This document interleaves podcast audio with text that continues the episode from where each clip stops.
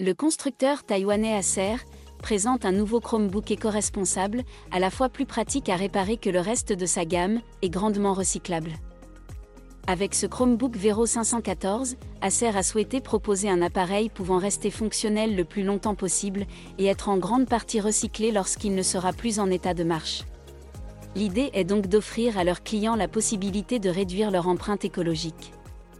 Les réparations et les mises à niveau seront ainsi facilitées par le fait que la mémoire et l'unité de stockage sont ici des éléments amovibles, faciles à démonter à partir de vis ordinaires, chose de plus en plus rare aujourd'hui.